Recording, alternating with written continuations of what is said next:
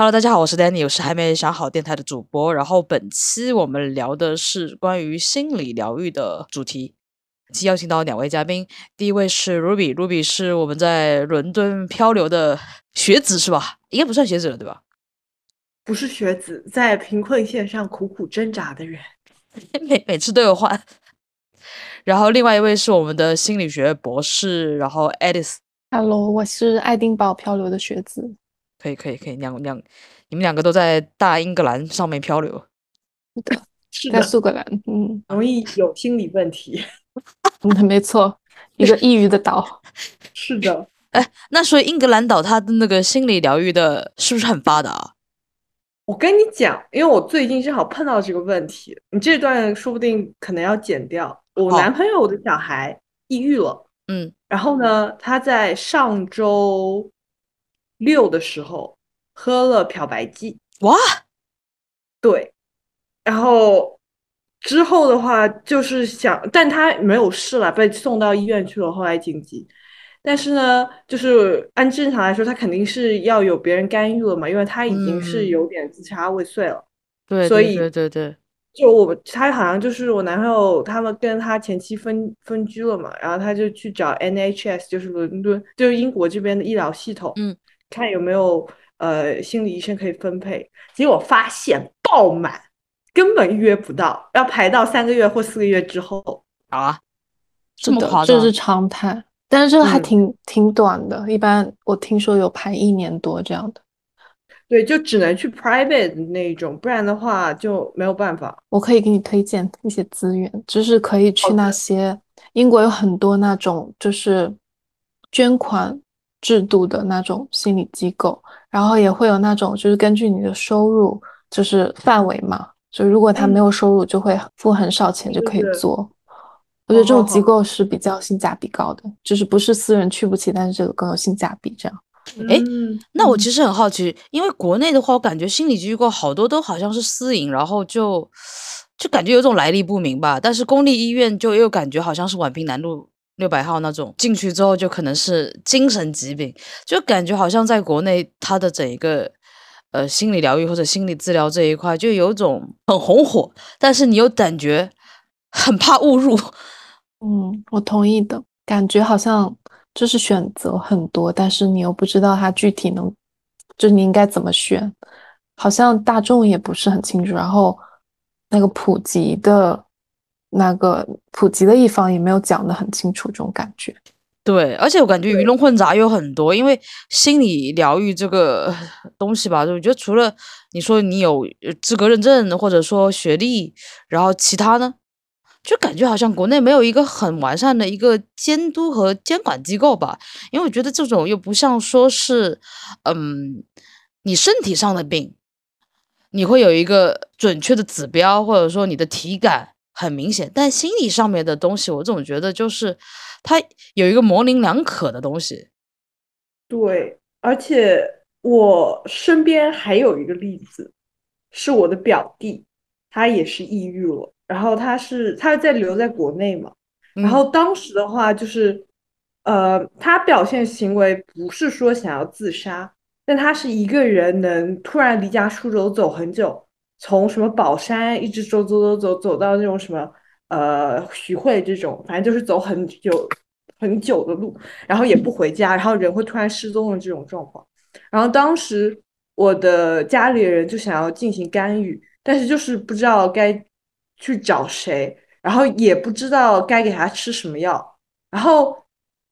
后来是好像也是到市中心那些医院去看了之后，给他吃了药。但是那个药我不知道，就是感觉他的病情好像加重了。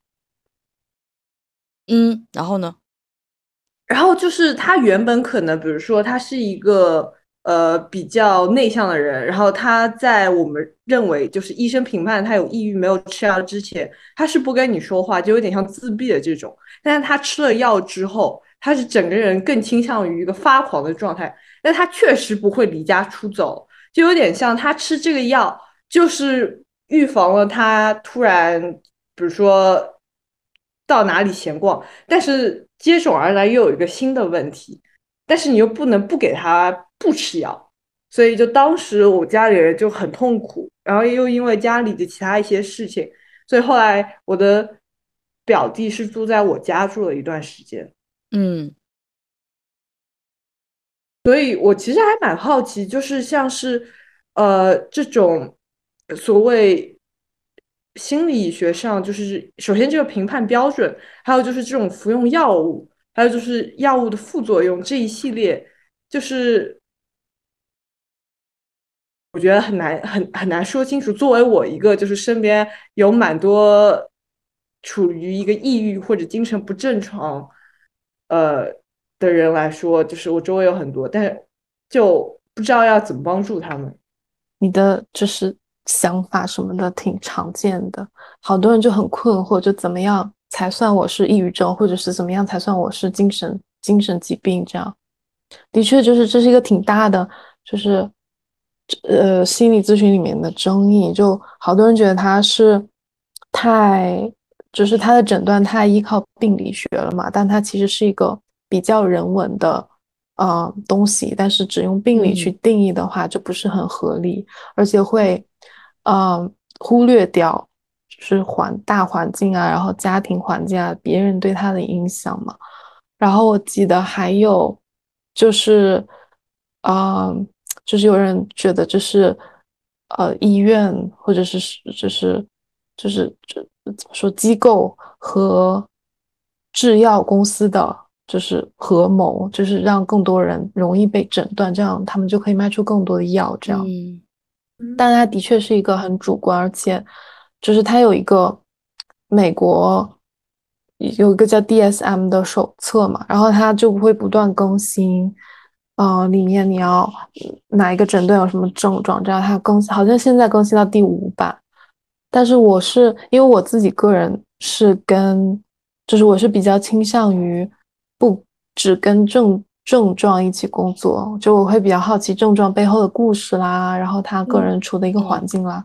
所以其实我没有很去依赖，就是诊断那个系统，然后我好像也有点排斥，就是只是贴标签，只是去针对那个症状的，就是治疗啊，或者是去聊这些，反而忽略了那个人的色彩嘛。我还是我我个人还是比较反对这一点的。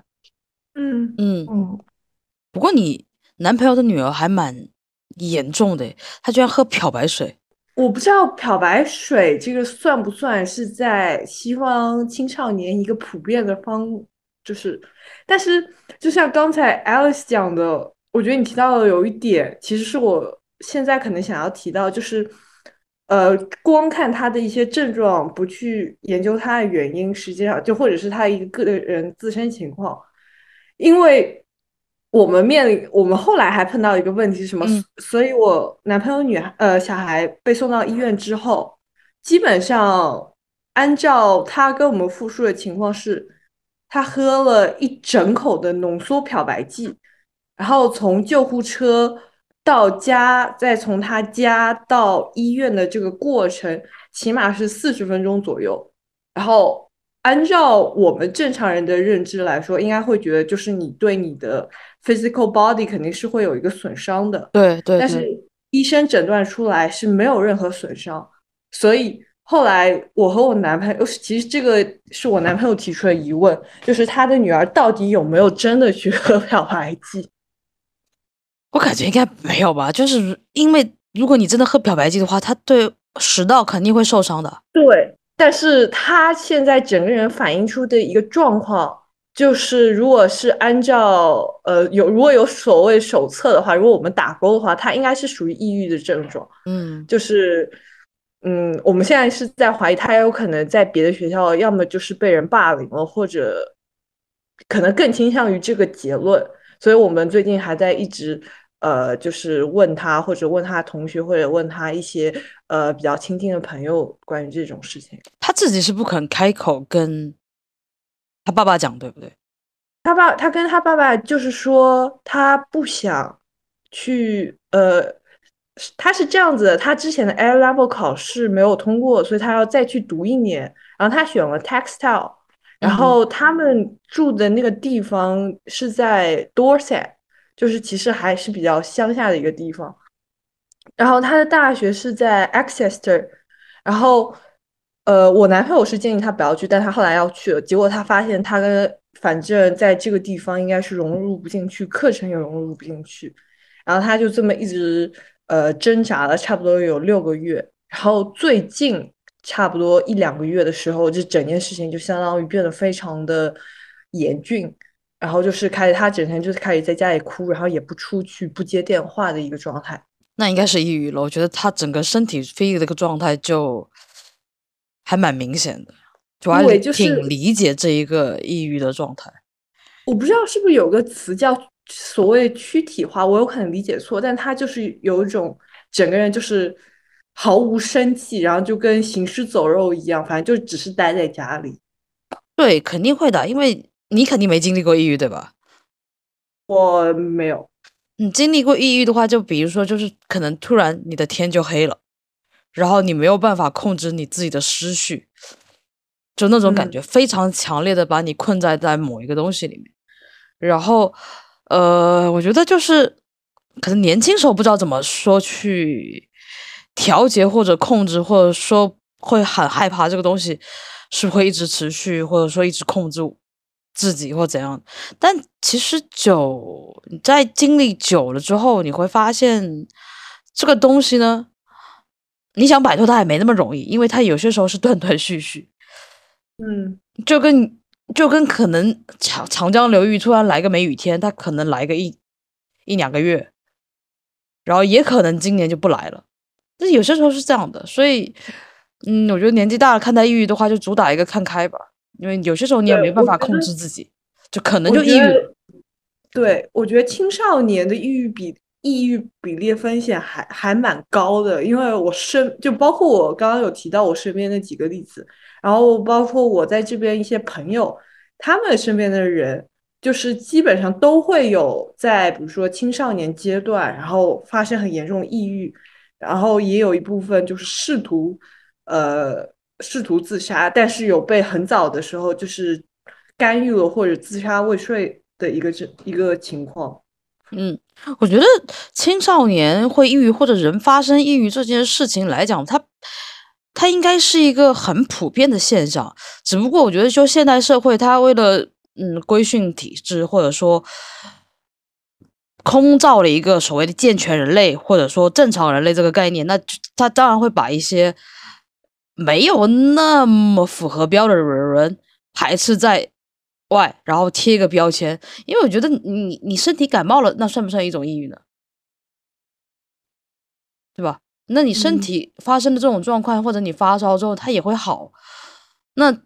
因为大部分人都可能会得，然后得了之后，你又没有说会有一种羞耻的感觉。比如说你感冒了之后，你会感觉羞耻吗？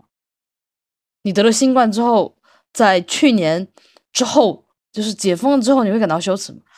你不会感到羞耻啊，是因为大家周围所有人都得了，然后所有人都把它一个去变态化之后，那他就没有说有一个羞耻感，对吧？你想去年大家得新冠，可能还要躲躲躲藏藏或者什么之类的，然后今年就都变成三阳开泰啊，或者这种，就我觉得是一个社会要慢慢发展的吧，就是接纳抑郁是一种常态吧。而且我觉得青少年或者各种年龄段发生抑郁是一个很正常的人类的一个生存状态吧。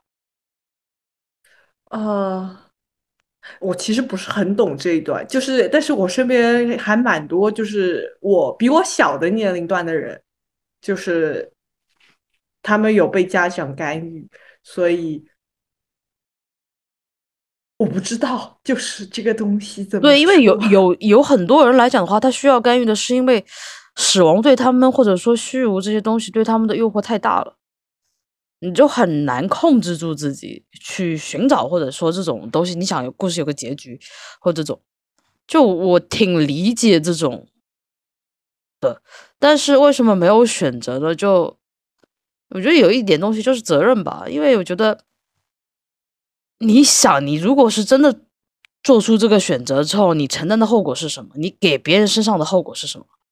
嗯，就我总在想这一点，就是如果我选择了之后，我爸妈会怎么办？虽然虽然某一种程度上面，我也跟他们吵架，或者说跟他无法沟通，但是你会在某个点点上面，你会很悲怜的看到这个故事的后面，就是你在选择这个之后，后面的人怎么办？其他人怎么办？我觉得你说这个状态还就是没有那么严重的抑郁的感觉，因为我想到就是真的很严重抑郁症，就是他们真的就是认知层面觉得自己没有其他的选择，就只有就是去自杀这样。但你听起来你好像还挺有，因为我已经三十几岁了，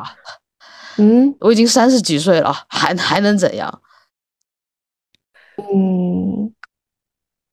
就是针对 Alice 讲这一点，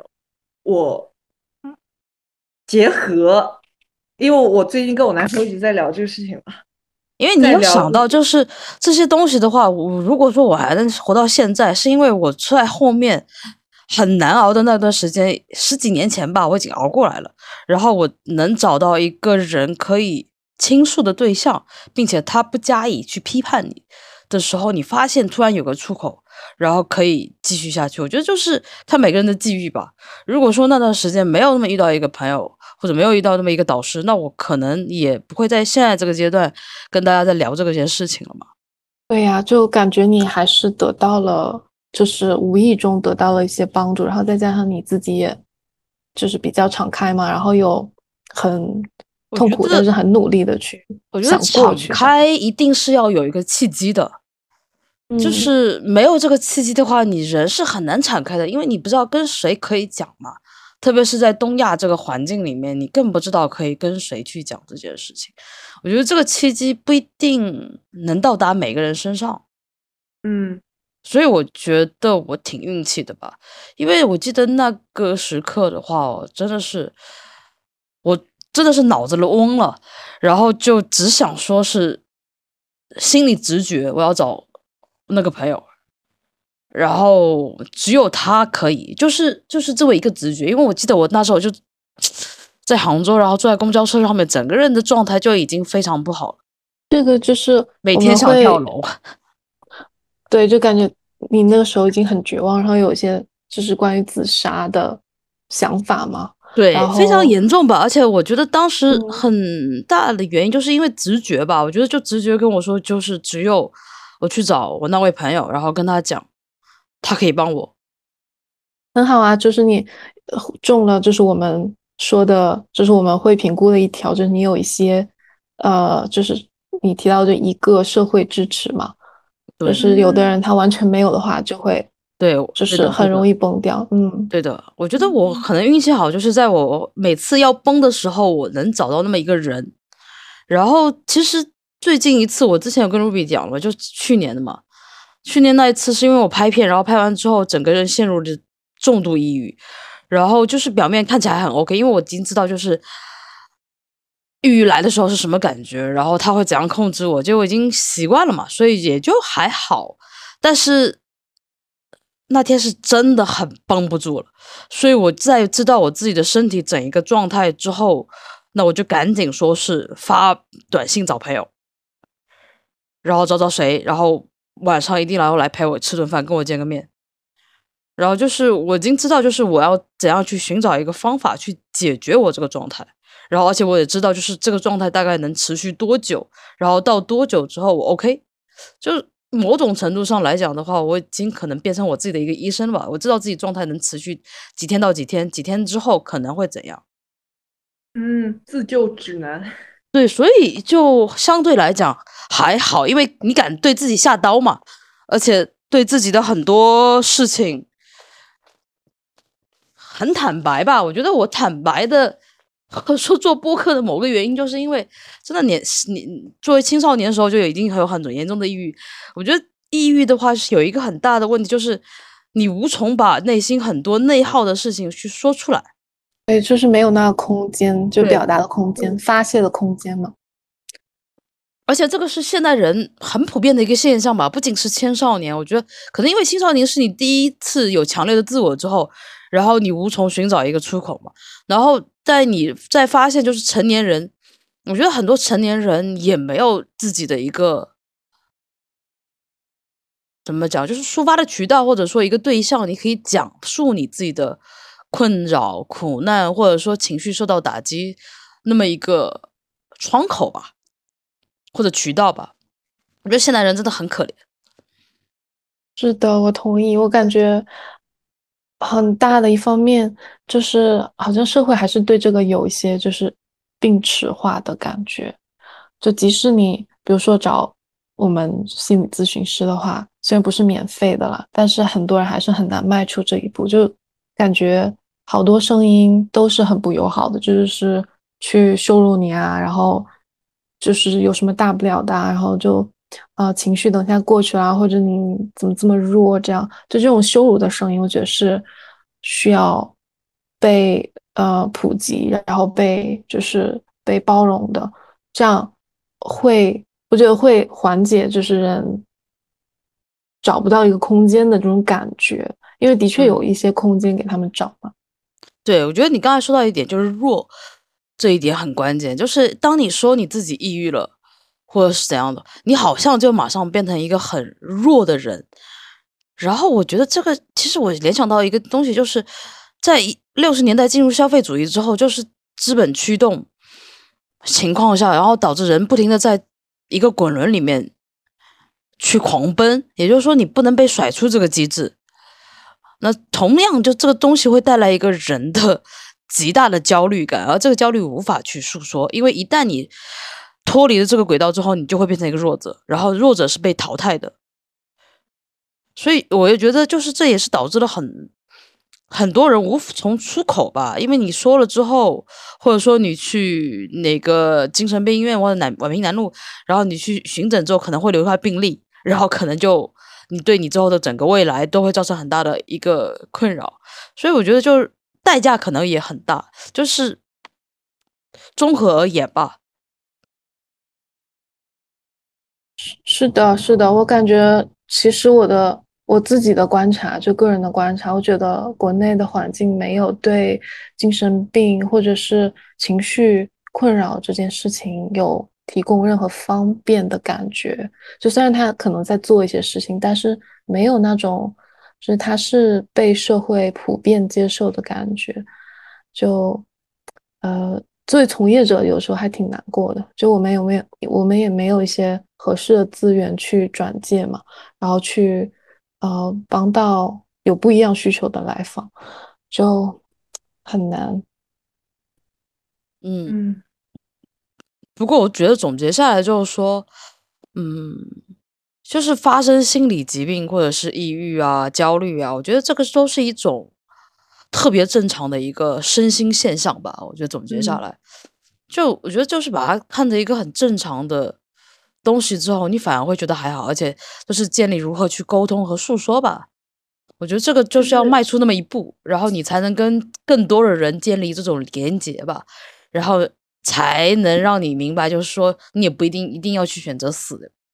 就是跟这个社会和这个生活的纽带吧，就如何变得更强吧。我觉得是这点，当然我们回到我们的主题啊，为什么会聊到这里？我觉得就一个很大的诱因吧，或者说一个基础因素，就是因为现代社会之后，然后大量的人产生了这种心理疾病以及心理困扰，以及相应的医疗咨询机构的不健全吧，所以就产生了一个副业，就是心理疗愈。所以我觉得这几年心理疗愈的蓬勃发展，也跟这一些东西是有关的吧。嗯嗯，是的，就感觉好像心心理疗愈有一种维生维生素的感觉。我觉得一部分是可能就是大家有重视，就是心理问题、心理疾病，其实它是一个可以被，它是一个就像刚刚丹尼讲的，它是一个类似，你可以把它看作像感冒一样，它不是用在比如说躲着或者。呃，不告诉别人，我觉得大家现在可能更加寻求想要办法预防或者自救吧。嗯，对。然后，因为因为我觉得应该心理疗愈的兴起也是跟社交媒体吧，我觉得是国内这一波吧。因为国外的话，感觉就是六七十年代嬉皮士时候就已经很风靡心理疗愈了吧，对吧？嗯。然后我觉得就是在，当然，我觉得如果说说回来。六七十年代那一波的话，也有一个很大的问题，就是跟欧美原生家庭有关，因为当时那一代人是婴儿潮嘛，婴儿潮。他们当时的学生运动以及整个社会运动都是因为代际的关系，也就是说，呸，放在现在类比来讲的话，也就是说，原生家庭的问题是在六十年代的在西方世界的时候。所以，如果类比到现在当下的中国的心理疗愈这个浪潮，虽然它一部分是因为呃类诸如微信公众号啊或者小红书啊。这是或者抖音啊、B 站啊这些平台，然后整个在发酵之后再形成一个线下的吧。然后整体上而言的话，我觉得大部分问题很像六十年代西方的嬉皮士运动给我的感觉，就是跟父母之间的关系，就是跟原生家庭之间的关系，然后导致他们很多人的无法疏解的困域吧。安妮，你说的心理疗愈具体是？有什么？我想那些是什么？就类似波体啊，对对对对对，波体啊，然后还有什么那种工作坊啊，好像有很多都是用这种工作坊的形式吧。还有什么催眠之类的。然后我觉得有一些很离谱的，就是像呃，也不能说这么离谱，就如果有冒犯，请对不起啊。就比如说阿卡西之类的，然后追寻前世啊之类的心理疗愈针灸。对，然后我就觉得，就比如说波体之类的，我觉得还好，因为我我去参加过一两节，就是感觉是很放松的一个课，而且他主要是他也不对我说些什么话嘛，所以我觉得很安全。然后到后面一些工作坊，我觉得可能就会稍微有一点点。Confuse 吧，我觉得是这种，因为有有些工作坊就类似国外那种戒酒的工作坊，就一圈人围在那里，然后各自诉说。对对对，然后我觉得甚至到我觉得一对一这种催眠工作坊或者像阿卡西工作坊，我就觉得会有点担心，就有一点会担心所谓的你面前的那位对你疗愈的心理师他的个人状态以及他的个人导向是什么样的，我其实蛮担心这一点的。好神奇，因为听起来好像你担心那个带领的人，而不是那个整体的环境或其他的成员的感觉。但我也会就是有这样担心，就他到底知不知道他在干什么？然后，因为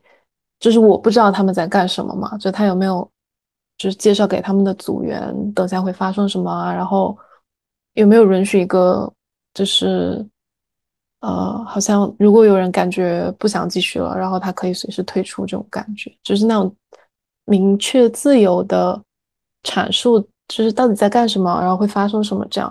我也会很担心这一点。对，因为很多时候像这种小班小班级的话，就有一种集体制的感觉。对，因为你在集体里面的话，我觉得人或多或少都会失去一部分自由吧。不管是说他开张名义说 OK，你可以随时退出，你你不想。的话，你就可以主动离开。但人在一群人里面的话，你有些时候你是动弹不得的。即便你内心很想早点撤，或者你已经听不下去了，但是你因为某种社会身份，或者说在一个集体里面，你就会在等那个出头的人。嗯，你这个让我想到我前段时间看的一部呃，在 Netflix 上面的一个纪录片。然后他讲的，就是他讲的是双生火焰，就有点像是国外的一个邪教，但他没有被定义邪教，因为当时的创始人他用他熟读法律，他规避了被定义为邪教的一个可能性。然后他就是最早就是一个类似互助会一样的性质，然后就是帮大家以一个类似如何让你的生活变得更美好，然后讲述你生活中发生的一些不如意的事情。然后就不断的帮助你，直到后面它发展成了一个类似有点像是传销性质一样，然后由一个呃所谓一个领导控制的一个大的一个团体。然后这个也是我经常就比如说我碰到有些人，呃，像我提到比如说阿卡西啊这种，我也会有所顾虑，因为我会在想说他们。到底会不会在我无意识中给我洗脑或者给我催眠？对我也有你同样的担心。因为我觉得一部分是因为我觉得自己来讲的话，我没有那么强大到说我可以不受任何人的意识影响，或者说任何人的言语影响。我觉得我没有内心强大到如此地步，所以我觉得我势必在我头脑清晰并且保持距离的情况下，要对自己做一个良好的判断，以以保护自己吧。我觉得是这种感觉。我觉得还是我们潜意识可能对这种行为的一个不确定性，以及就是其实我们没有那么的相信，就是这一个类似团体他们所谓的真正目的，以及他们到底能不能真的帮到我们。对，因为很大部分原因是因为我觉得我们因为都受到高等教育吧，而且大家都读过很多学位之后，你自己其实是有一个很强大的一个知识吸收和检索体系。以及你自己自身已经有一个看待世界或者认知的一个强大体系之后，你自己其实是可以自学。这点上来讲，我不能说是不是傲慢，因为有很多阿卡西或者说一些那种疗愈师，我会很担心，就是对方的学识水平到底在哪儿？就只能说，就是我觉得这个行业内水太浑了。而且你很难用一套标准去界定它，你不知道你碰到的是骗子，还是真的，还是要真心想帮助你，还是就是为了对让你就是敛财，就是给你当一个下个套，然后完了你一直跟着他一步步走下去。对，因为如果说你真的是一个很牛逼的精神导师，或者说是一个知识渊博的一个学者，那我觉得。我得看看你的水平到底在哪，对不对？嗯，但大部分情况下，我觉得市面上的，我很怕，就是我跟他见面或者干嘛之后，我会把人家问到底都问光了，然后因为我的好奇心拦不拦不住我对人家的边界的侵犯吧，只能这样开玩笑讲。你的怀疑很合理呀，不用不用，就是不用怀疑自己是不是不够强大或者潜意识怎么样，因为。就即使作为就是心理咨询，我也就是有我们会有，我记得有一些课还有文章，就是会让你意识到，你作为受过训练，然后读过一些理论，然后也实操过的专业人士，你其实是有一些知识上面的特权的，就是你其实是知道你在做什么，然后将发生什么的，但是对方是不知道的。然后应该有这个义务去留意，就是有这个觉察，这个特权会对对方带来什么影响，然后应该放在工作内容里面之一。如果他真的有困扰的话，所以如果你有很多问题什么的，我自己是觉得，就是如果是一个比较包容的环境，它是应该允许你有这些疑问困扰，而且。是能让你感到舒服的，呃，就是你得到你的答案的这种感觉，好像就是就是你们提到，呃，没有什么衡量指标嘛，的确是这样，就是伦理道德方面没有一个，好像官方的说我们根据这样的伦理去工作，然后你要时常去检视自己这些那些，没有，就是就是审监督机构嘛，就是说你。必须由谁好像做一个担保人，就是我们会用督导嘛，就作为一个担保人担保你的工作这样子，然后呃也没有什么你必须上了哪课，然后你必须完成多少小时，然后你的机构你的督导都给你签字证明，这样你才可以被我们认证，然后你才可以去执业。就国内都没有这些，所以我可能我我作为行内人的建议吧，虽然不适合就是那些。呃，比较非语言类的，因为我是主要是语言谈话，呃，虽然和他们不不是很一样，但是我会建议，就是主你主观的舒不舒服，你主观的，呃，就是两个人合不合得来，气场合不合，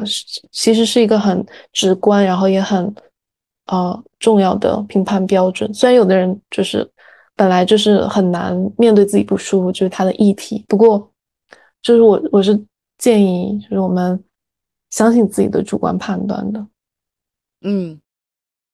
对，所以我觉得有会有担忧嘛。我就自己讲一个例子哦，就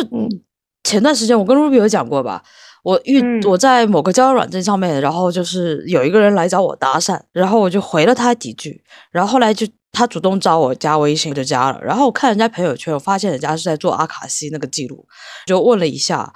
呃，他就发了我他的小红书啊之类的东西，然后就很盛情的邀请我去免费去体验做一次催眠。honest 来讲，因为免费嘛，所以我就有点心动，因为感觉好像也不会有所损失，对不对？但是又觉得对方那么热情，好像这种事情就是非奸即盗的感觉，对不对？但我觉得这可能是我现代人来 讲有一个思维定式的问题，因为周围不管说是搞玄学也好，搞心理疗愈也也也好，就是开口第一个都是他们先谈报价嘛，先谈钱嘛。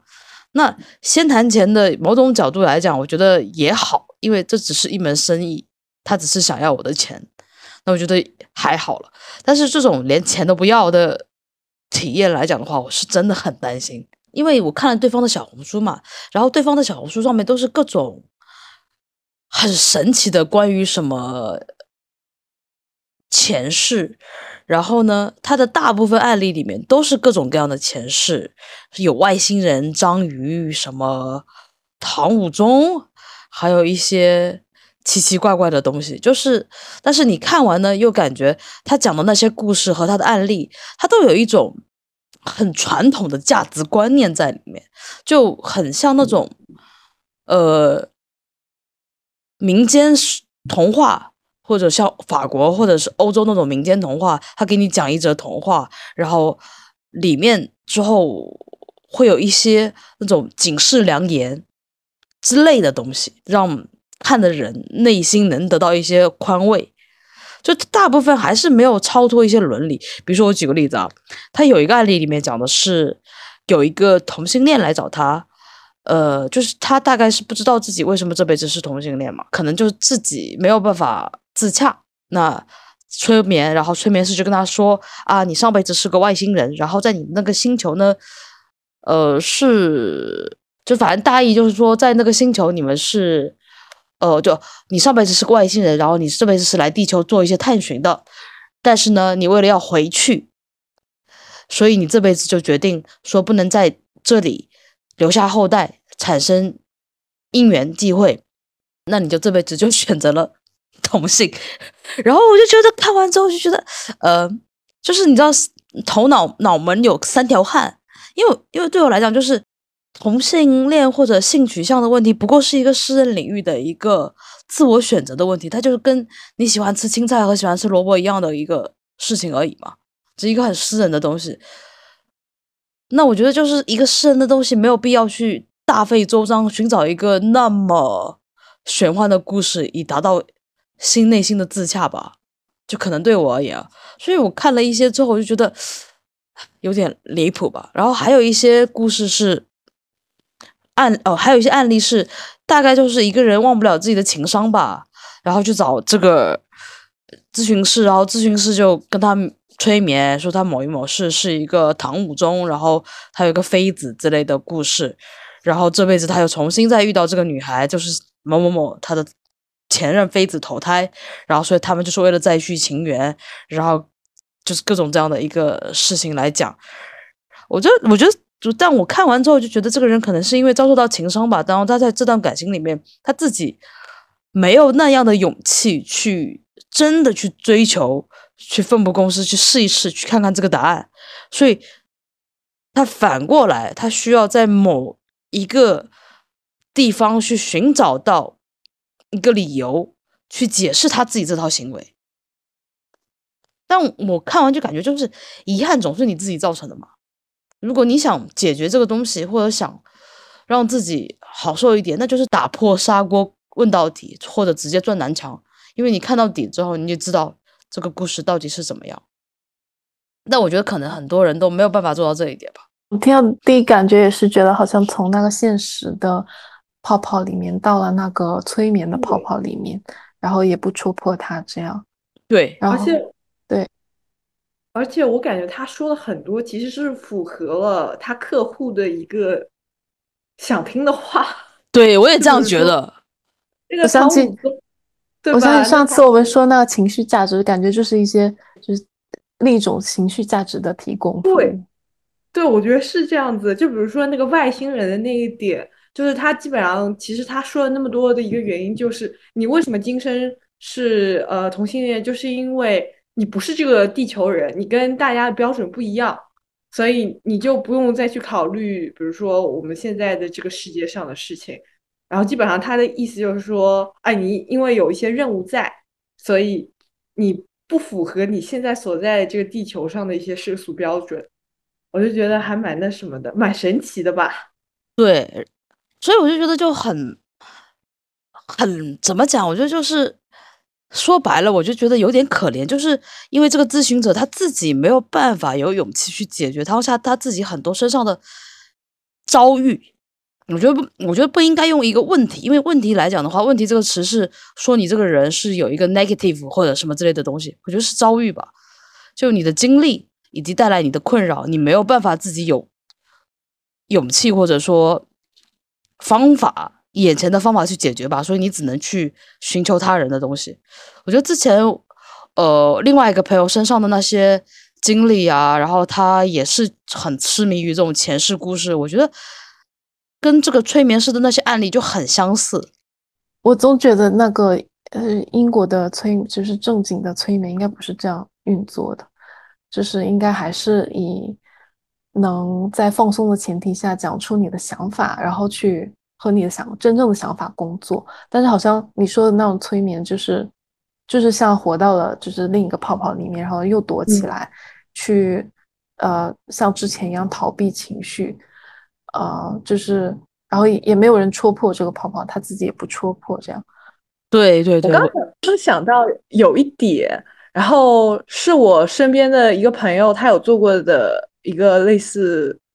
有点像艺术疗愈，但又有点像催眠。我忘记它具体叫什么，可能 Alice 你知道，就是他们是一群人，然后他相当于是他应该是已经把自己童年或者就是从。小时候到现在那些故事告诉给另一个人，然后他们剩余的人就是相当于是拿着剧本演绎他儿时的一个场景，然后他作为第三者是来旁观。然后，呃，我那个朋友他是研究类似比较偏玄学这一块，玄学科学这种学科的一个呃学生。然后他经历了几次这种的疗愈之后，然后他说这个还蛮有用。然后他后来我问另一个我外国朋友，他们说这种疗愈在西方还蛮普遍，但我具体不知道是叫什么名字。Alice，你有没有听说过这种？不知道是不是叫就是 psychodrama，好像心理剧那种感觉，就是好像是这个表演形式的那种，是挺火的，的确是。我对上次那个催催眠是，他跟我说他那个叫量子催眠。量子催眠是什么？就好像是美国那边的一个导师或者之类的一个人创办的。你可以在小红书上面搜到，就是量子催眠。反正这个名字还挺挺唬人的吧？如果有得罪的话，请对不起，那可能是我的无知。但我觉得就是这个东西，我就觉得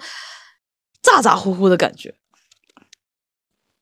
就是有点故弄玄虚的那种，因为我们也不知道量子到底是什么嘛。对，因为但凡有量子这个东西存在的话，我觉得我脑里面的警钟就会大响，我感觉进入到外太空这种感觉。对，那总是有这种东西出来，然后又说什么每个人投胎到这个世界上面都是带着他自己的能量啊，各种就玄之又玄的感觉。但我觉得跟 Ruby 讲的一样，就是他可能那个人已经把他自己的故事、他自己成长的经历跟所谓的导师讲过之后，然后导师按着这个剧本来，然后编撰了很多各样的故事，然后去套他这个东西，然后他就觉得就很对。然后比如说还有一些玄学领域的一些人说，他可以看到对方的前世啊，或者说闪过一些画面，然后他就告诉。另外一个人又看到你前世什么什么什么之类的，然后但是那个模板是八九不离十，都是他当下这个处境里面他曾经经历过那些东西重新编撰而来的。嗯，呃，受听者他就会很受用，因为他就觉得好像是解释了他无法理解的他的当下的遭遇的种种吧。而且一般来讲的话，这些催眠师或者说这些呃导师，他们都会给予这些人极大的认同感吧。就是刚刚说情绪价值那种感觉。对，对对对对对的。嗯，所以就我发现，就是到后面他们会有一种很粘稠的状态，就是客户粘稠度。对客户粘稠度极其高，因为这就好像有一种精神鸦片的感觉，就是你好像就是会不断的去找这个人，去寻求这种价值。这个像什么？这个很像算法，像 TikTok、抖音、小红书的算法，它通过你的一些，比如说基础，比如说你在某一个帖子停留时间长短，或者你的一个爱好偏向，或者是你的搜索的记录，它针对你这个人制定了一套个性化的内容标准，然后你就不断的会一直刷，一直看。我觉得这个跟那个哎，像的，啊一模一样。像的，像的，像的，完全一样感觉。对。嗯，而且哎如果说对方是以一个极其的温柔柔善的态度去面对你的话，哇，那肯定又是更受不了吧？就肯定会一直一直去寻求这种东西。对，尤其是像是我觉得他其实对他客户群体也有筛选嘛。就比如说现在，假设我们两个暂时现在活得很快乐，然后无忧无虑，我们也不会去找他们。对一定是比如说我们到达了一个，比如说很不开心，或者可能我们有些困难没有办法克服，或者我们生活在痛苦之中，然后我们极其需要一个人来，比如说站在我们这一边，或者就是呃，就单纯的告诉啊，你已经很努力了，你已经尽你最大能力，你已经做得很好。那么其实你是会更加信赖信赖他、依赖他吗？对的，而且很多角度来讲的话，总结下来，其实你会去寻求这种第一，要么就是感情问题嘛，分手之嗯后你遇到对方不不跟你好好分手，断崖式分手，给你造成了巨大的心理创伤之后，你无法找到这个人，或当面好好的去敞开聊，那也解决不了了吧？然后要么就跟父母之间的问题，因为你没有办法好好的跟你父母坐下来平等的交流，敞开心扉，因为真的很难。然后第二个、第呃第三个就是事业问题。那你遇遭遇到大环境没有那么好，你的事业到了瓶颈期，然后无法上升或者创业遇到各种困难，那你怎么办呢？嗯，其实就是几大类嘛，情感和财财财力吧，就是玄学玄学的客户基本上也就那么两大类吧。我觉得心理咨嗯询的客户应该也就这么两大类吧。主要造成焦虑的其实源头也就那么几大类吧。我觉得，所以就回答了我们我写的提纲里面，就是大家遇到什么情况会去选择去做心理疗愈，也就这么两大类：情和钱。嗯，对，总结来说，其实好像就是这样。对吧？还有生活，因为生我感觉生活本来就是很糟糕，就是它本来就是一个 很难的模式，就生活本身好像就足以让你寻求一些帮助，然后需要一些情绪价值提供，这样。对，因为我们说到生活，因为生活还有一个东西就是，你没有意识到生活其实是有一个社会提供的一个所谓的生活模板。嗯，当你没有办法照着这个模板好好的活，甚至活出像一朵花的状态的时候，那你就完了，你就会更有压力。比如说我们的呃传统的梦想是什么？房子、孩子、妻子或者什么之类，对不对？房子、孩子、车子或者这类东西，当你这些东西都没有像一个正常的社会要求你的数据达成的时候，比如说你在几几岁你要买个房，几几岁你要结个婚，几几岁你要有个孩子，然后你的孩子什么什么时候要读样什么样的学校，然后怎么样的晋升，然后之后怎样，那你肯定会有焦虑，因为你不符合这个标准的完美的模板的时候，那你一定会出现这种落差吧？对，我身边就有个朋友之前有找我聊天，然后他的问题就是，他发现他的人就是他其实是很焦虑又有点自责的一个状态。为什么？是因为他觉得他现在所生活的模式不是小红书上所推崇的，呃，新世纪独立女性的生活模板。嗯，然后，但是他身边的他的那些朋友都是按照那个模板去努力，比如说，呃，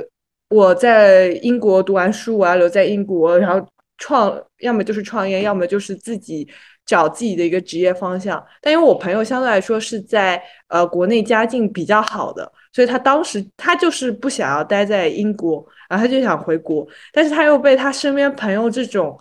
呃所谓就是就很独立的这种气息搞得很焦虑，他就有所谓的 peer pressure 了。然后我就跟他说，其实没有必要。独立女性的这个模板只是所有模板中的一个模板，对啊，不必要按照这唯一的模板走，因为这世界上还有很多其他的模板，他们没有被提及，不代表他们不存在嘛。对的，所以我觉得就是这种是呃，优于社会的所谓的呃，可以叫模板吧，或者是一个统一标准给人带来的一个压力，有时候也会。让人挺崩溃的。对，我觉得就回到了艾丽说生活很糟糕，因为生活本身的糟糕，是因为如果你跟周你跟那个模板进行对比的话，那肯定是很糟糕了。对的，对，如果不至于那个模板，那肯定就是糟糕的。对的，对的。那大家是如何看待心理疗愈、艺术疗愈以及玄学疗愈呢？嗯，我觉得。玄学疗愈是一个我暂且需要保留态度的一个领域，嗯，因为我觉得我们刚刚也有提到，就是玄学，呃，就是玄学的不确定性有点太多了。但是我不得承认，有些时候作为一个土生土长的中国人，比如说我遇到了这段时间，可能我经济情况不太好，我确实潜意识的会去找算命师或者风水师。就是听一下他们给我的一些建议和一些，比如说未来，呃，几个月之后的一些运势的一个建议。我虽然没有完全相信他们，但是他们所说的那些话给我了心理极大的，呃，提供了极大的情绪价值。嗯，然后还有一个是什么？艺术疗愈。艺术疗愈这一点，其实我并没有太过多的接触。因为我个人觉得艺术疗愈是一个门槛比较高的一个领域，嗯，对，而且我觉得我之前有简单的查一下艺术疗愈的这个一些内容嘛，我觉得它艺术疗愈，我看到有一点它是跟抽象主义稍微有联合，就结合在一起，嗯，所以我个人来说，我自己从来没有参加过任何一个艺术疗愈，因为呃。我身边有很多艺术系的朋友，然后他们有很多自己制作的那些公众坊、工作坊，但是我并不会觉得这些艺术疗愈能对我能起到一些什么作用，因为我个人觉得，还是那句话，就是这个这个需要你能力很高，需要你懂一点艺术，同时你需要懂一点，比如说心理学上面的知识，所以我对这个相对来说比较。比较比较不怎么看待，嗯，对，所以总的来说，我会更倾向于心理疗愈，因为我觉得我作为一个暂时心理健康的人来说，我觉得心理疗愈所遵从的那一套方式是极其有逻辑的，嗯，它是有体系的，它是有体系的，就是我能没。我觉得它的任何一个点相对来说是 make sense，你知道吗？而且我觉得它相对来说是一项发展相对来说比较久一点的科学或者医学。然后我觉得它有大量的 case study，我觉得相对来说基于以上 case study 和研究的一个历史，我会更倾向于心理疗愈。嗯，哎，我觉得三者来讲的话，我觉得就玄学疗愈的话，是唯一一个你没有办法依靠对方学历 以及生活背景，因为他可能说哦，就可能就出马了，那那就这种东西太偶然性因素太多了，你没有办法去去证伪，对吧？那但是我又很爱听，对对对。然后艺术疗愈的话，我觉得，因为我自己学艺术史出来的话。艺术疗愈就是打动不了我，没办法。艺术疗愈我觉得门槛太高，有点高。就艺术疗愈的话，你你说一个艺术家他要做一个艺术疗愈的话，我会开始就 不自然的就产生那种艺术史学家那种很多的质疑。那那这个东西，就你一旦产生了质疑之后，你就没有一个纯天然的一个全性的 basic，那你当然会有一种没有办法完全接纳吧。所以我觉得就对对吧？然后心理疗愈的话，我觉得我还是会相信和承认的吧，因为它毕竟是一个独立学科，以及有那么多的大师或者说那么多的体系以及研究作为背景，那我觉得它也可以做一个横向的参考吧，或者纵向的参考也是 OK 的。感觉你们俩态度差不多，但我发现我好像还挺开放包容的，就是我都挺接受这三个，但是前提就是要有一定的，呃，就是陪剧不能胡胡乱来，这样嘛，就是要在没有伤害，就是心理伤害也好，还是身体伤害也好，就是在一定有一定的自我觉察的前提下去做这些，就是我说是提供者有一定的自我觉察，我就都可以接受，因为我在想，好像科学会不会也只是一个模板呢？就是只不过嗯，对，就只不过它是主流的，然后又就是搞了一套这种感觉嘛，好像更容嗯易被信服而已。所以，呃，就是让我对玄学也没有那么的，就是抵触，就只只是可能我不知道，我无知的这一面而已。然后，艺术疗愈，我有个朋友是做就是音乐治疗师的，然后他还挺喜欢他的工作。嗯，他会给那个自闭症啊，或者是嗯呃语言障碍的一些呃，就是他在医院嘛，一些病人制作音乐疗愈。我觉得对，就是不能通过语言这种方式表达，然后去建立连接的人，他还是挺有用的。然后我也知道有朋友试过，我不知道你有没有听过那种，就是呃，好像 body movement，就是跳啊舞。有，嗯，我去参加过那个课，哦，真的哦，嗯，是一对一的吗？呃，群课了，哦，他是那种一对一的，然后还挺就是挺挺亲，就是比较亲密激烈的那种感感情上面比较。激烈的感觉。然后他也感觉就是因为他本身就跳舞嘛，嗯。就他的身体，我感觉身体已经是是他的语言的话，他就可以用这个来沟通。嗯。然后心心理疗愈，如果心理咨询的话，我肯定是很很很赞同，因为我是做做这一行的。嗯。嗯，我觉得玄学疗愈的话，我绝对相信是有很厉害的玄学大师。对，然后我我也是，呃，对，就比如说奇很精通嗯易经、八字或者紫微斗数，他这块很厉害。但是这块如果你需要很厉害的话，你需要极其刻苦去学习、去演练，嗯，算很多。怎么讲？就是看过很多病例，就因为有点像 database case study，对要积累一定的量。要积累非常非常多的量，然后你才能从里面的大数据里面 去找出那个符合个性的东西来。如果是这种的话，我会很信服他，因为很累，它已经是类似于一个数学运作了，一个统计学嗯上面的一个学习，它是非常需要一个人，你每天可能都要去练的，因为你一段时间不练的话，你就不记得了。就他需要背很多东西，这某种程度上来讲的话，也跟一个学科差不多。但是如果说是那种什嗯，突然上升啦，然后说自己已经开了天眼啊，这类我就不太相信，因为这个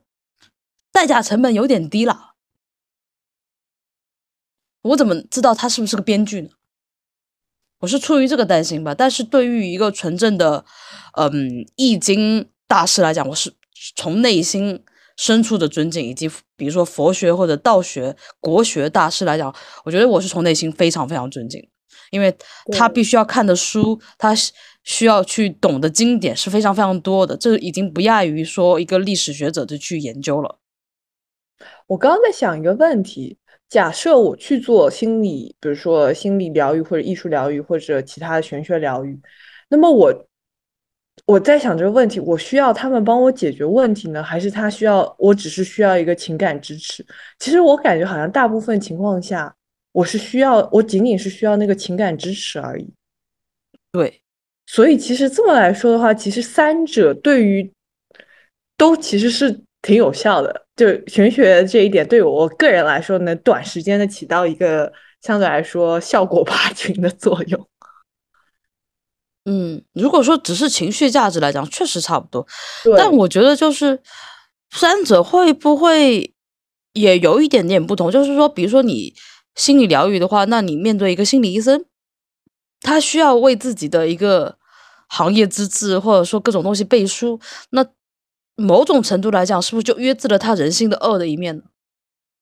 未必。未必吗？OK，嗯我可能会觉得，就是是不是会有点遏制，因为我觉得玄学那种离谱的玄学，我觉得它就是那种人性的那种欲望和贪婪，我看得清清楚楚，但他还口口声声真善美，我就很没有办法接受。嗯，嗯，这种就很虚伪的感觉。对，然后回到后面，他又会觉得他自己也是个人，那我就觉得，嗯，我觉得就就因为虚伪吧，我没办法接受。然后艺术疗愈的话，你比如说那个 Makia，对吧？那个，嗯嗯，他最近不是出了一套保健品还是什么之类的吧？哦，Maria Abnovic，对对，他不光出了保健品，他还在抖音上开了一个账号，嗯然后叫做呃 Maria o b n o v i c The Secret of 让呃，反正总的来说我忘了具体是什么名字，但是他就是说探索长寿的秘密，就他那个现在就是呃，不光卖保健品，然后他还卖玄学产品，他还卖自己自制的卡牌，有点像塔罗牌，但不完全是塔罗牌。我前嗯段时间有看到有人在用那个牌，就是呃性质跟塔罗其实差不多，就是你抽出一个牌，然后它上面有几个建议，有点像又有点像中国的那种抽签的感觉。嗯，对，就我觉得他的话，我就觉得他早期的作品我是很喜欢的，也很佩服的。但是这几年吧，就是转折点是因为他红了嘛，他爆红了之后，然后越来越做一些看不懂的东西，就越来越让我觉得他，他更不像个艺术家，更像一个神棍吧。Celebrity 哦，名人名人，艺术名人，对，然后就是各种东西，就感觉是为了变现啊，sorry，但我觉得就是他的商业企图太明显了。她这种很像是那种好莱坞女明星自制那种，比如说什么能量产品，就跟之前那个钢铁侠哦，小辣椒是吧呃？里面小辣椒一样，她不仅卖什么能量饮，还还卖自己什么什么自己某个地方味道的什么哦 candle，、说哦有疗愈作用。的对的就很 就到最后觉得都有点有点 ridiculous，就有一点荒诞。我不知道为什么，就是这些曾经伟大的演员、伟大的艺术家，到后面搞这些过于玄而又玄的产品之后，我就总觉得就是太荒荒诞了，就显得他原来的作品和他原来这些创作都有点味道不纯了，你知道吗？就这种感觉。我感觉可能这也是现在可能西方的一个趋势吧。我感觉大家现在呃，基本上对于这种身心灵这一块的类似修行，非常非常关注，尤其是他们那些艺术界的人，然后包括一些比如说演员啊，就相对来说比较上层的西方人士，他们特别喜欢这一块东西。我觉得也挺合理的吧。你想，我们的秦始皇 统统一六国之后干啥？就是跑去求长生不老之药，对不对？对。就是你，你可能就是富到一定程度之后，你就想死不了，你就想继续去享受这个东西。然后，对我身边有很多朋友，就刚刚有稍微提到艺术疗愈的那个声音那一块哦，我想起来，我身边好多朋友去参加那种萨满鼓，哦，或者有有有是那种部落长号，就是很大那个，我不知道那个乐器具体叫什么名字，反正在呃伦敦这边有好多的那种 workshop，然后我身边有几个朋友还在那边去学，就是如何成为这种心灵导师。我我之前在上海也看到有有类似的工作坊，但是我就很不解的是，就是去年风控解封之后，他们拿那些鼓啊，就在各种草草地草坪啊，然后大家再来狂欢啊，我就某种程度上，我就觉得就有点像群魔乱舞。就这些，我觉得萨满这些仪式、这些鼓，就对我来讲是在某种程度上是一个极其尊敬的地位，因为我觉得他们是跟神性有关的东西，是不能拿来乱用的。那在后面看到这些行为之后，我就觉得啊，就很不舒服，但我也不能评判些什么，对吧？我觉得就是还很嬉皮士的一个行为了，有有有有有有的。爱丽丝呢？你又沉默了吗？在，感觉这一层这一个问题我好像参与不到，因为我没有参加过任何这种形式的。马上去巴厘岛体验，这是第二期反馈，可以回头反馈一下你参加完这些体验之后的感想。好的，第二期给我留一个发发言位，没问题，没问题。哎，那其实哎，之前是 Ruby 讲的，就是你男朋友的孩子的故事，对吧？因为我记得你跟我说一句，他就是 Part One 嘛，Part One 现在已经到 Part Two 了，就是他喝了 Bleach。对，然后我觉得 Part One 的话，你说了一句我觉得很关键的东西，就是说，嗯，大部分人都会遇到诸如成长的青春期的苦恼以及原生家庭的创伤，对吧？那共性的苦算不算是一种苦难？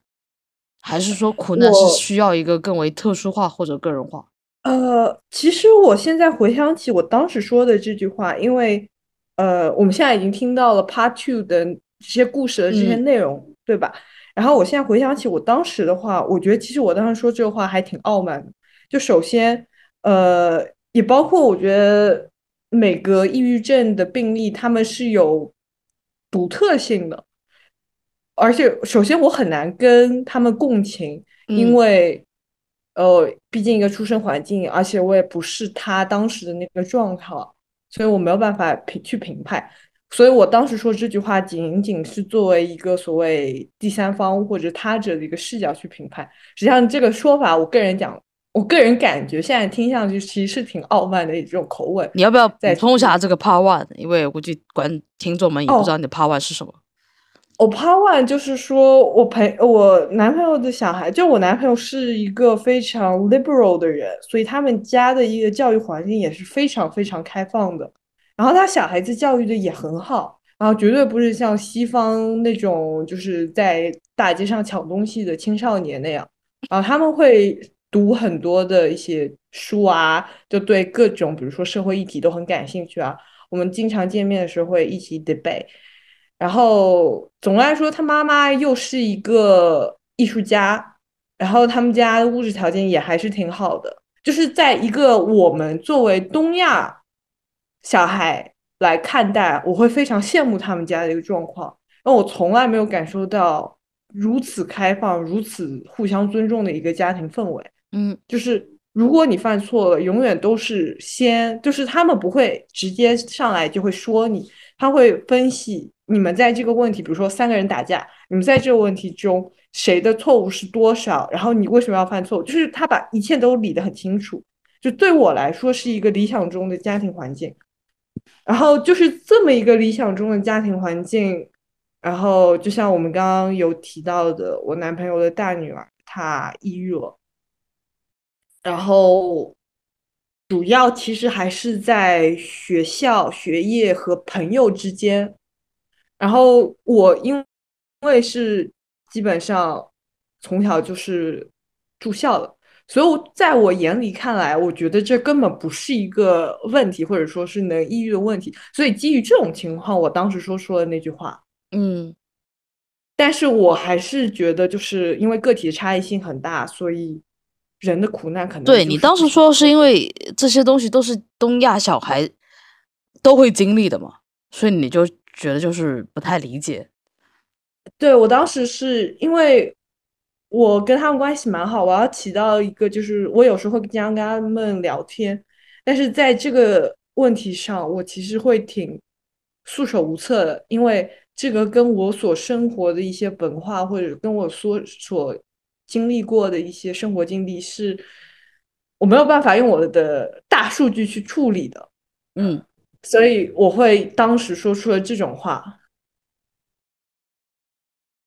但我觉得这也是一个，我觉得是一个很好的一个问题吧，一个切入点吧。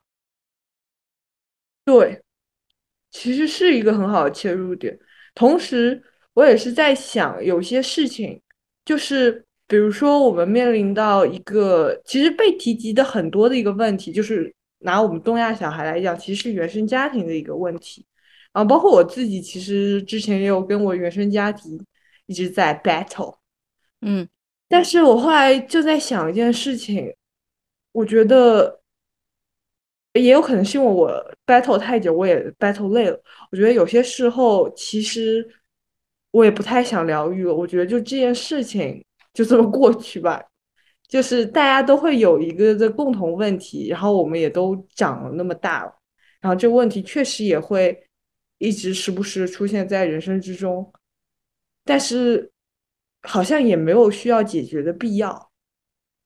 我当时是这么想的，所以就是我提我当时讲的那句话是什么什么啊，共同的苦难什么来着的？，Danny，，我当时讲什么忘记了。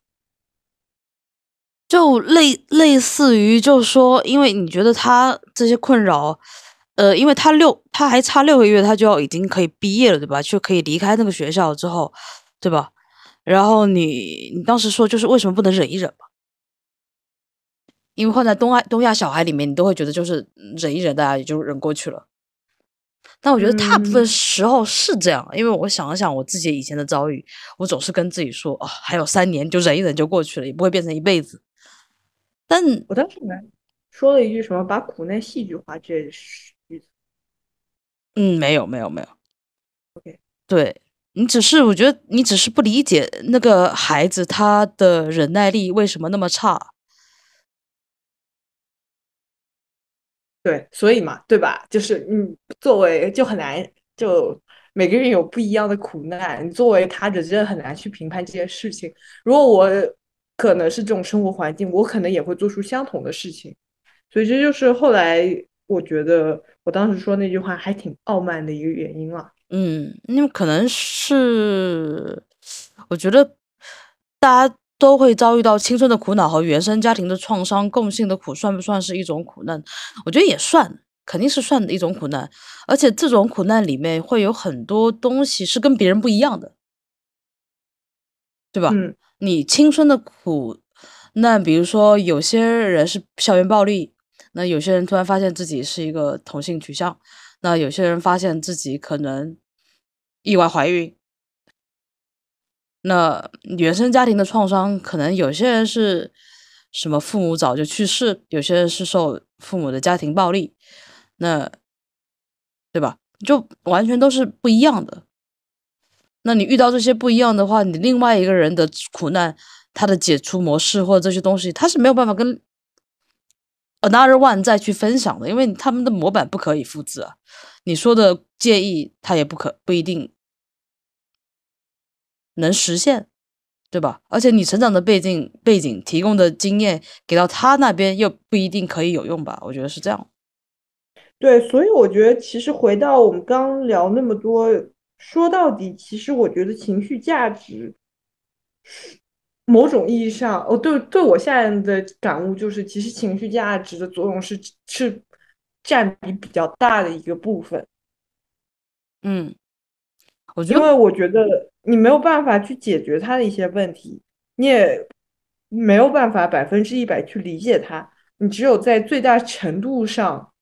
去缓解他心理上的一种痛苦吧。嗯，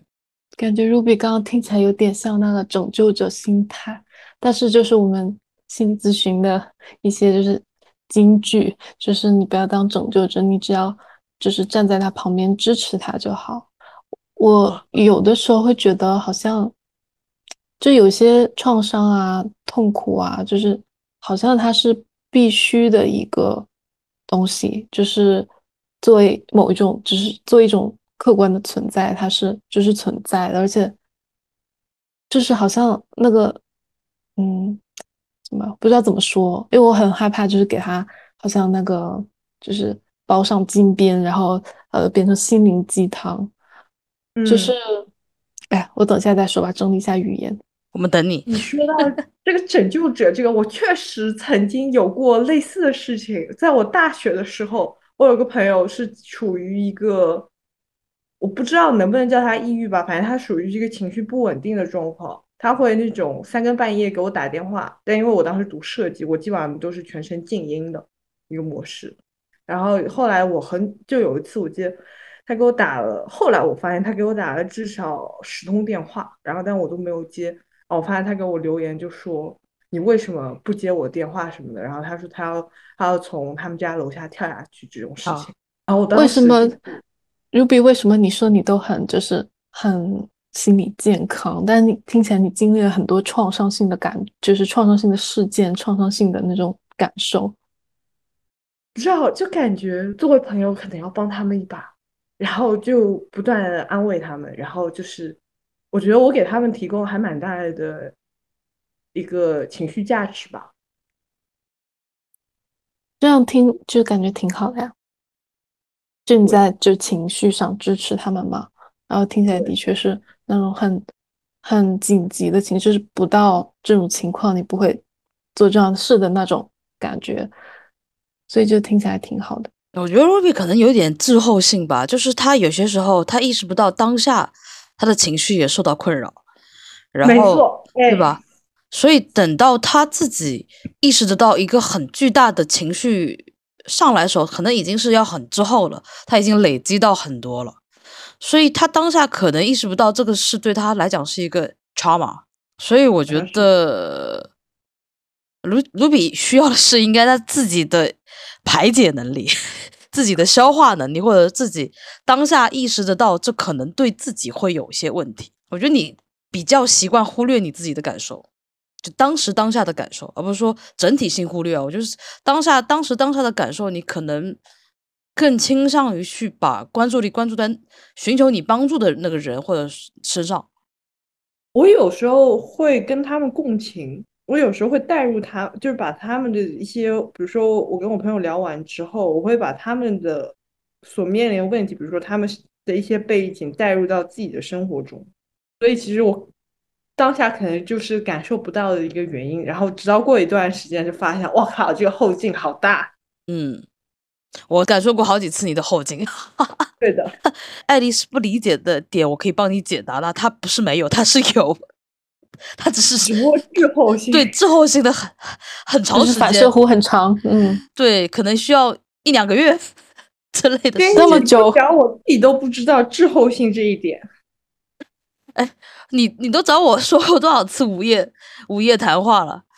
然后每次我总结下来，就是他其实他自己有情绪的，只是当时他下他可能就他感受不到，他可能全身心就扑在他人身上了。嗯，感觉是一种没有意识的，就是对，我觉得是不是因为你是姐姐啊？就是你长时间被培养成一个付出型人格之后，然后就变成你一个惯性。不知道，大概有也有关系吧。就忽视了自己当时当下的感受吧，然后到后面就变成一个，就小水滴变成了小水汪，小水汪变成了决堤的大洪水。对。那我还蛮喜欢，就是帮助朋友。所以我好多朋友有点问题来就来找我，但我觉得爱丽丝说的是对的，就是，嗯，不要总是把自己当成那个拯救者吧。嗯，那个有个话叫什么？那个呃，尊重他人命运。那个对对，确实，我觉得你说的很对，尊重他人命运，放下助人情节，尊重他人命运。对对，因为我觉得这句话另外一方面就是不是那么傲慢吧，不是那么高傲吧。我觉得就是因为你。主动去拯救别人的时候，你把自己位置是放在很高的地方。凭什么你相信自己能拯救他？你就比他好吧？你就比他更有经验嘛？所以我觉得，这放下拯救他人，也是同样是放下自己的傲慢吧。就我也没有比你更好。对，我觉得他可能就是世俗标准上的，就是你对方有 depression，我没有 depression，可能就是我比你更健全一点。我觉得还是有这种世俗的标准在脑海里。对，但我觉得没关系的，就是成长嘛。你才几岁，你还是个年轻女孩。我觉得就是慢慢慢慢去更多把自己的关注放自己身上吧。我觉得你自己的情绪同样很重要。啊，下面的问题是，大家觉得通过心灵疗愈可以让我们避免苦难吗？不会，生活很糟糕。是的，我觉得不会。我觉得可以缓解苦难，但是这个苦难的根本根本是没有办法解决的。嗯，我也觉得。而且我觉得，只有受到了生活的苦难之后，你才会去找心理疗愈。对，但我觉得就是嗯，我觉得有些时候苦难就不应该避免嘛，就有有苦就苦呗，然后就看怎么解决吧，然后怎么样去打开嗯自己，去正面这些东西吧。因为我总觉得有些时候你说通过心灵疗愈去变避免苦难，就就跟嗑药一样吧，就很容易去逃避这个事情。所以嬉皮士就这么形成了呗。哎，好像是哦，曾经的社会文化现象就这么诞生了。的，对，我觉得是没有办法避免苦难，而且我也觉得就是苦难其实是能帮一部分，其实能帮人成长，虽然就是成长的代价很痛苦。对啊，老话说得好，苦中作乐。那这个话题，爱丽丝还有没有什么想讲的、想分享的？哎，我感觉我刚刚已经概括了，就是生活就是很糟糕，哎，然后我们又没有那个能力去就是挑战这个生活的模板，那就是就和苦苦难共存嘛，我们已经做得很好了，这样。对，其实我有时候就在想说，如果说哦，生活其实过得很失败，其实也没有什么关系。我觉得是这个道理，而且我之前有一个想法，就是，呃，我刚刚有提到，就是关于原生家庭这种我们东亚小孩都有个问题，其实是我们共同的一个苦难，我们也没办法避避免它，但是我们其实都这样子走过来了。如果我们拿我们这个群体跟所谓的西方白人来比，我们生活，那在他们眼里，我们全都是苦难了。如果是按照这种一个听上去有点 racist 的的逻辑来说，但实际上，哪怕苦难在我们面前，日子还是照样过，哎呦，是能活升华了，上价值，对，上了价值。可能因为成功学或者这些东西，然后你一定要活出个精彩来，但也就是觉得就是活得平庸又怎样了，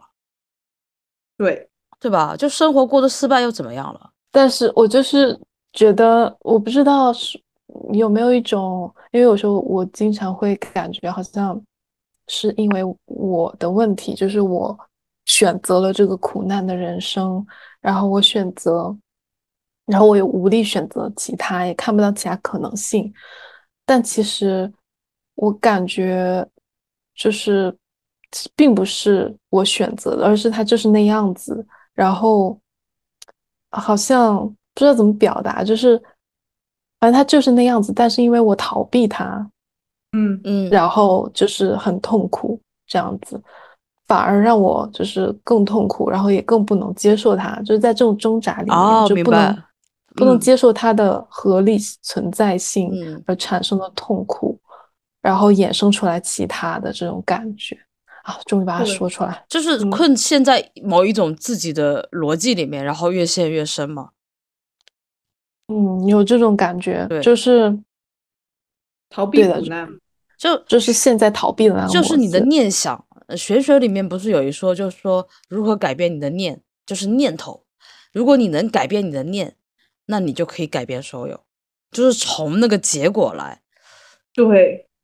对我我还蛮赞同这一点的。我觉得其实就把所有苦难你当做打游戏的一个最小 boss 吧。，对，然后我觉得念想玄学里的念想这个东西翻译过来就是思维逻辑嘛，就翻译翻译到一个学科体系里面就是思维逻辑。如果你能改变自己的思维逻辑，你同样能改变其他的人生道路。就最重要是思维逻辑。如果你能更多拥有其他的思维逻辑，那你可能看到的人生又不一样嘛。所以，所以的话，其实我很建议大家是多学几门语言，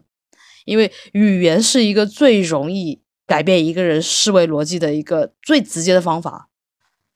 比如说，你学一门英语，或者学一门法语，或者学日语，它就会让你拥有其他国家的国民性，或者说那个性格，然后他们的言语里面的这些思维逻辑。那你多几个思维逻辑之后，你可能你的想法就会多元一点，你就更容易打开你自己了。嗯，这可能是我自己的一个观点和看法吧，或者说我自己的个人体验吧。我之前有一个老师有提到过相似的观点，就是他有提出语言其实是一门理科，相对来说文科其实它更偏向于理科。嗯，因为语言最重要的东西是，而且最被我们忽视，是我们每天每时每刻都在用。你想什么样的东西我们天天在用？它几乎跟空气一样了。就你一直在，比如说中文，你一直在用中文，或者说你用英文，那你可能就是每天要同时有两个语言，那你脑子里就会自然而然有两个思维逻辑，嗯对吧？那他就会在那里面去互相去拧角也好，但它会对另外一个东西有帮助。我觉得这是一个最简单和触手可及的一个方法，甚至比各种吃药更好。但是它需要一个循序渐进，它需要一个非常长时间的你去训练你自己。然后等到那个语言已经很成熟的变成你的思维逻辑，扎根在你自己的思维逻辑里面，你就拥有了好几个系统。那之后你可能就看到的人生都不太一样了。嗯对，但这个是一个很贵的方法，某种程度上来讲，因为它需要大量时间以及精力，但是它有用，我我我感受了下来吧。对，那本期我们就聊到这里了，然后感谢各位，感谢大家，拜拜。拜拜，拜下期拜见，拜拜。